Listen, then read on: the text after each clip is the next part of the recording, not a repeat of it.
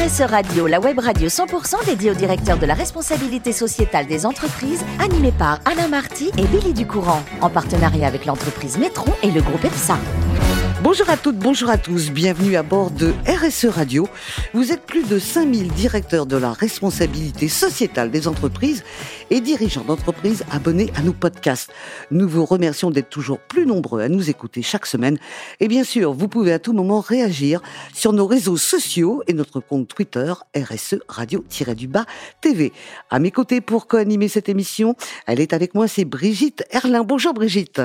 Bonjour Billy. Merci d'être avec nous. Vous êtes senior advisor chez Metron qui nous reçoit dans ses locaux.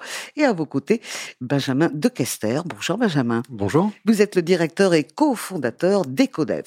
À tous, je vous souhaite la bienvenue. Et aujourd'hui, on va découvrir Audrey Miclard qui est directrice développement durable chez Kiloutou. Bonjour Audrey. Bonjour Billy, merci de me recevoir. Mais merci à vous. Comment va le nord de la France? Il va très très bien. Il fait un peu froid depuis ce matin, mais mais c'est pas très différent de Paris, donc tout va bien. Absolument. Alors Audrey, je vous pose cette question parce que vous êtes née à Douai et très très jeune. Vous saviez déjà que vous vouliez évoluer dans le monde de l'informatique. C'est incroyable ça. Qu'est-ce qui s'est passé? Il y a eu un ordinateur qui est arrivé à la maison? Qu'est-ce qu'il y a eu pour que vous J'ai choisi un ordinateur, euh, effectivement, euh, comme cadeau de Noël. Ne, ne me demandez pas pourquoi, c'était une vocation. Voilà, c'était une vocation. Il est arrivé et on a eu des très bons moments ensemble. Alors, quand on a cette vocation et qu'on passe de si bons moments avec son meilleur ami qui s'appelle ordinateur, forcément, on passe un bac C, mais avec une option informatique. Et vous allez poursuivre après ce bac euh, avec option, avec une miage et un diplôme qui vous apporte une double compétence d'informatique et de gestion. Les deux euh, vont de pair pour vous ah oui, complètement. En fait, on parle d'informatique, mais c'est pas le but, c'est pas de rester derrière son, son ordinateur et, et, de coder. C'était pas en tout cas moi ce que j'ai envie de faire, même si c'est très bien aussi. Le but, c'était vraiment d'accompagner, euh, du coup, euh, effectivement, une entreprise à grandir. Et euh, l'IT, ben, ça fait vraiment partie d'une ère de la guerre pour pouvoir grandir et, et se développer. Mhm. Donc oui, c'est très compatible. Ouais. Au début de votre carrière, vous allez travailler dans des sociétés de, de conseil informatique. Il faut se faire un peu les dents, hein, comme on dit. Vous étiez en mission chez des clients. Qu'est-ce qui était positif à ce moment-là et négatif dans ses fonctions d'aller se déplacer chez le client alors c'est passionnant parce qu'on découvre des entreprises et des modes de fonctionnement très différents. Et d'un autre côté, c'est très très frustrant parce qu'en fait, on reste pas jusqu'au bout et on voit pas le fruit de nos, efforts et, et, on peut pas continuer à accompagner. Donc, euh, donc voilà, les deux étaient euh, étaient intéressants, mais à un moment donné, il faut choisir. Voilà, il faut choisir. Et vous, vous aviez euh, quelque chose en tête qui est important. Vous cherchiez une fonction, un poste qui mettrait en son centre la transversalité. Et ça, ça vous passionne au plus haut point. Et vous l'avez trouvé chez Kiloutou? Tout à fait. Donc cette transversalité, elle vous a beaucoup manqué? Elle, m'a beaucoup euh, intéressée et c'est vrai qu'arriver chez Kiloutou euh, il y a un peu plus de 20 ans, même si ça rajeunit pas, c'est passionnant parce que c'était une, une, boîte qui était en train de grandir. Donc effectivement, il faut savoir tout faire. Il faut pouvoir accompagner tous les métiers. Donc euh, effectivement, la transversalité, c'était c'était le nerf de la guerre. Alors, vous l'avez dit, longue carrière, et vous êtes encore chez Kiloutou.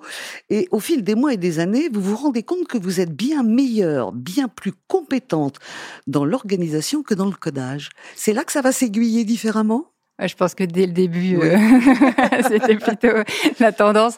Non, c'est vrai. Ce qui est passionnant, c'est de conduire le changement, c'est de comprendre les besoins et puis euh, et puis derrière de les accompagner sur le terrain.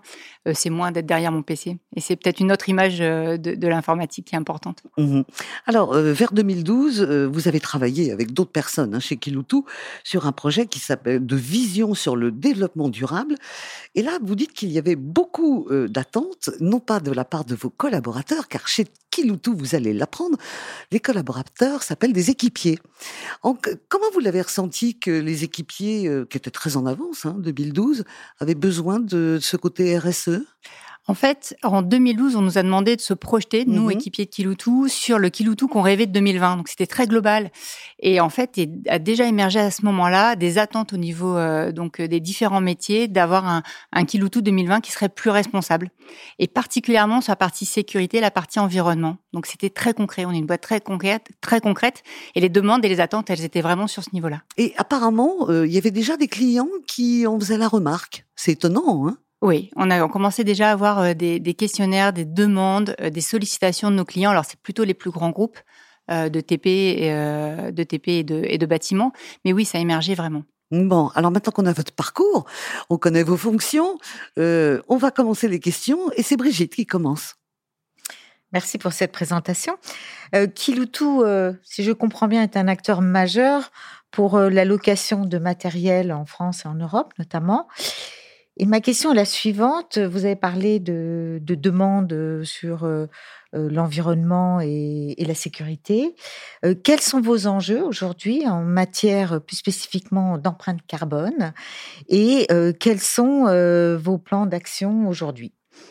Alors c'est vrai qu'on a une accélération depuis 2020 sur notre politique environnementale et derrière sur nos enjeux. Alors le climat c'est vraiment le sujet, euh, la priorité des priorités. Et sur le climat, on a des enjeux à la fois sur nos émissions directes. Donc là, on va parler plutôt du transport, c'est 80% de nos émissions directes, et derrière c'est les consommations dans les bâtiments. Mais on peut pas s'arrêter là parce que ça, c'est juste une petite partie des émissions qui sont liées à notre métier. Et du coup, il faut aller plus loin et regarder ce que génère le, matériel. Et pour nous, le matériel, ben, c'est deux tiers de nos émissions de CO2. Donc les trois postes que je viens de vous décrire, c'est vraiment nos trois enjeux euh, pour euh, pouvoir faire une transition digne de ce nom. Brigitte? Oui, j'ai vu que Kiloutou faisait preuve d'innovation en matière RSE, euh, notamment avec l'offre suivante. Chez Kiloutou, le jaune existe aussi en vert avec la gamme Impact. Donc ça a attisé ma curiosité et certainement euh, celle des auditeurs. Et donc dites-nous en plus concrètement sur cette offre. Alors, effectivement, comme je disais, euh, le matériel, c'est deux tiers des émissions qui sont liées par, notre métier. Alors, le maintenant, on est euh, au centre, c'est-à-dire qu'on est loueur, donc on fabrique pas euh, les matériels et, et on les utilise pas non plus sur les chantiers. Donc, donc c'était pour nous important de, de, mobiliser la filière autour de ces sujets. On a organisé les rencontres du matériel durable. Et qu'est-ce qui a émergé? C'est effectivement de pouvoir montrer quelles étaient les alternatives à des matériels plus polluants historiquement. Et la gamme Impact, c'est vraiment ça. C'est comment je peux remplacer un matériel euh, thermique par un matériel qui va euh, effectivement avoir un impact moindre, même s'il sera jamais neutre. Euh, et c'est vraiment ça dans la gamme impact, donc que ce soit des matériels d'élévation ou des matériels de terrassement, c'est proposer à nos clients des alternatives et les aider dans ce choix. Ça sert à rien de tout verdir. Le principal, c'est de regarder qu'est-ce qui émet le plus sur les chantiers, pour ce clients-là en particulier. Donc, de les aider sur leur propre bilan carbone des locations et derrière de leur proposer une alternative digne de ce nom et qui va pouvoir les accompagner dans leur propre transition elle a réussi quand même avec sa question, euh, Brigitte, à nous parler d'art et de couleurs. Hein. Bravo pour ça. Euh, Benjamin. Bonjour. bravo pour votre loyauté et votre fidélité aussi à, l'entreprise. C'est bien connu, les gens du Nord en sont, euh, pour en être un d'ailleurs. en, en, 2001, quand vous êtes arrivé, finalement, le business model de Kiloutou, on est au cœur de l'économie de la fonctionnalité. On en parlait déjà C'était comme Monsieur Jourdain C'est exactement ça, on en faisait sans s'en rendre compte, mais euh, il n'y avait pas une volonté d'accélérer particulièrement, même si effectivement, partager le matériel, c'est déjà émettre beaucoup moins de carbone. Hein. c'est entre 20, entre 30 et 50% d'émissions en moins que quand on le possède, parce qu'on va mutualiser les usages, on va en fabriquer moins, on va, optimiser les transports. Mais effectivement, euh, la prise de conscience, elle, est venue avec le temps. Donc 2011 la première, et, puis 2000, 2020, euh, une vraie accélération encore plus. Mmh Benjamin, C'est là où on a structuré les choses? Oui, alors on les a structurées depuis 2013 en ayant vraiment euh, derrière des bonnes, déterminé des bonnes pratiques pour nos agences sur ces, pour limiter euh, tous nos impacts sur l'environnement. Et ça s'est vraiment accéléré en 2020 où là on fait rentrer encore plus nos parties prenantes dans les discussions pour avoir effectivement une filière du matériel qui se mobilise euh, autour de ces enjeux climatiques. Mhm. Brigitte, une autre interrogation? Quels sont, qui sont vos concurrents et qu'est-ce qu'ils font en matière de RSE En quoi vous êtes différenciant ou en avance ou en retard par rapport à eux? Alors, nous, on pense qu'on a vraiment intérêt à travailler ensemble. Donc, en fait, on mobilise la filière et, euh, et, nos confrères, ils sont à côté de nous. Enfin, on travaille ensemble justement pour ça. Parce que on gagnera tous ensemble. Si on arrive à changer les mentalités, à faire de la conduite du changement au niveau des chantiers pour travailler un peu différemment, ça ira encore plus vite. Donc, euh, donc voilà. Après, euh, nous, ce qu'on aime faire euh, chez Kiloutou, c'est vraiment accompagner le client et lui lui donner des alternatives et les mettre à l'épreuve des chantiers et l'accompagner sur le terrain. Donc, je pense que c'est vraiment ça qui nous passionne aujourd'hui. Et puis d'ajuster, de, tuner un peu toutes ces solutions pour qu'elles soient vraiment opérationnelles et qu'elles aident vraiment les, les, les, chantiers à accélérer sur leur sur leur transition. Ah, Benjamin, une dernière question pour la route. Bah oui, dans la lignée de la Nord, allons-y. Dans la lignée de la précédente, euh, comment est-ce que vous faites pour euh, accompagner euh, au-delà de la technologie finalement, on l'a vu avec la démarche, un, démarche impact, l'usage finalement que vos clients font du matériel, parce que vous l'aviez dit, le scope 3, c'est la majorité de vos impacts et ils sont très indirects. Ils sont très indirects, mais l'objectif, c'est que, alors aujourd'hui, dans un rendez-vous commercial, on parle de deux choses.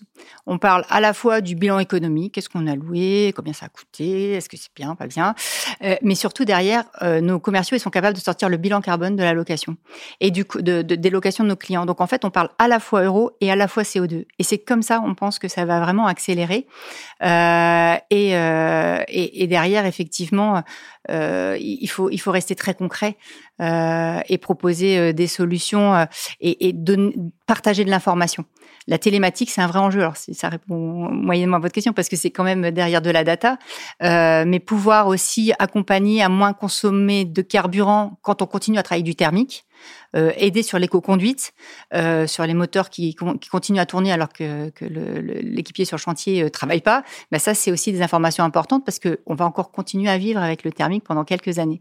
Donc, il y a vraiment tous les enjeux à travailler. Et puis après, c'est proposer des matériels différents et, aider aussi à, à, se les approprier. Alors, ça va être un matériel électrique, comment je vais le recharger Ça va être un matériel hydrogène, pourquoi pas demain Et comment je m'alimente aussi en hydrogène vert pour aller jusqu'au bout. Eh ben merci à Brigitte et Benjamin pour euh, toutes ces questions. J'en ai une petite dernière. Euh, on parlait des clients qui étaient demandeurs déjà en 2012. Comment ils réagissent aujourd'hui? Traînent la patte ou ils sont très contents? Alors, Ça fait un peu peur, hein? Au moment où il faut passer à l'action On a euh, différentes typologies de clients. Donc pour nos majors, les grands groupes de construction français, évidemment, ils ont pris eux-mêmes des engagements. Mais euh, leur métier, c'est pas le matériel, donc euh, effectivement, bah, derrière, on travaille avec eux pour pouvoir les aider à, sur ces sur ces sujets-là. Et puis après, on peut aussi avoir euh, des artisans et ils, craignent beaucoup aussi les réglementations qui arrivent, la mise en place des ZFE, hein, des zones à faible émission. Et notre objectif aussi, bah, c'est de pouvoir leur proposer des alternatives pour qu'ils puissent continuer à rentrer dans les villes, à travailler dans les villes, etc. Donc voilà, donc on a deux, typologies différentes, on en a plein d'autres, mais mais c'est important d'écouter chaque type de client pour pouvoir l'accompagner au mieux et de façon très très concrète. D'accord, merci beaucoup Audrey. Quand on vient du Nord comme ça, et je pense que Benjamin ne va pas vous contredire, euh, la nourriture c'est primordial et c'est convivial. Donc, se mettre à table, ça fait partie d'une philosophie, en tous les cas dans votre famille. Euh, racontez-moi un peu pourquoi c'est si important dans le Nord euh, d'être à table ensemble. Je pense que Billy, vous aimez aussi les frites du Nord. oui, mais je les ai découvertes. oui, en fait, c'est un moment convivial, c'est recevoir chez soi ou c'est aller au restaurant. Alors à la fois c'est partager quelque chose. Donc euh, je pense qu'on parle beaucoup à table. voilà, c'est le moment d'échanger, c'est le moment de partager plein de choses, mais mais c'est aussi un, bon moyen de voyager quand on fait des restos avec euh, avec euh, peut-être des origines assez différentes. Et puis le bilan carbone, bah là, il est, il est assez faible hein, pour bah voyager, donc c'est plutôt pas mal. Vous confirmez, Benjamin, que c'est dans l'ADN des gens du Nord d'être à table? Ah oui. c'est important. Hein. Alors en plus, Audrey nous a pas tout dit, mais elle a la chance, en plus, d'avoir un mari qui cuisine très Très bien. Euh, S'il vous écoute aujourd'hui, quel est le plat qu'il réussit le mieux, qu'on le félicite? Ah, le pas de taille, incontestablement. Alors c'est quoi ça? Ah bah c'est asiatique, c'est euh, plutôt euh, thaïlandais mm-hmm. et c'est euh, effectivement on peut y mettre plein de choses, mais on peut aussi le faire végétarien. C'est à plein de saveurs. Donc Je repasserai donc pour mes frites du Nord. voilà. aussi le Welsh c'est bon, mais on le fait pas à la maison, ça on va le manger à l'extérieur.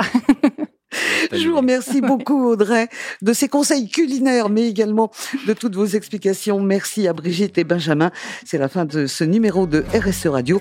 Retrouvez toute notre actualité sur nos comptes Twitter et LinkedIn. On se donne rendez-vous mardi prochain à 14h précise pour une nouvelle émission. L'invité de la semaine de RSE Radio, une production B2B Radio.tv en partenariat avec Nitron et le groupe EPSA.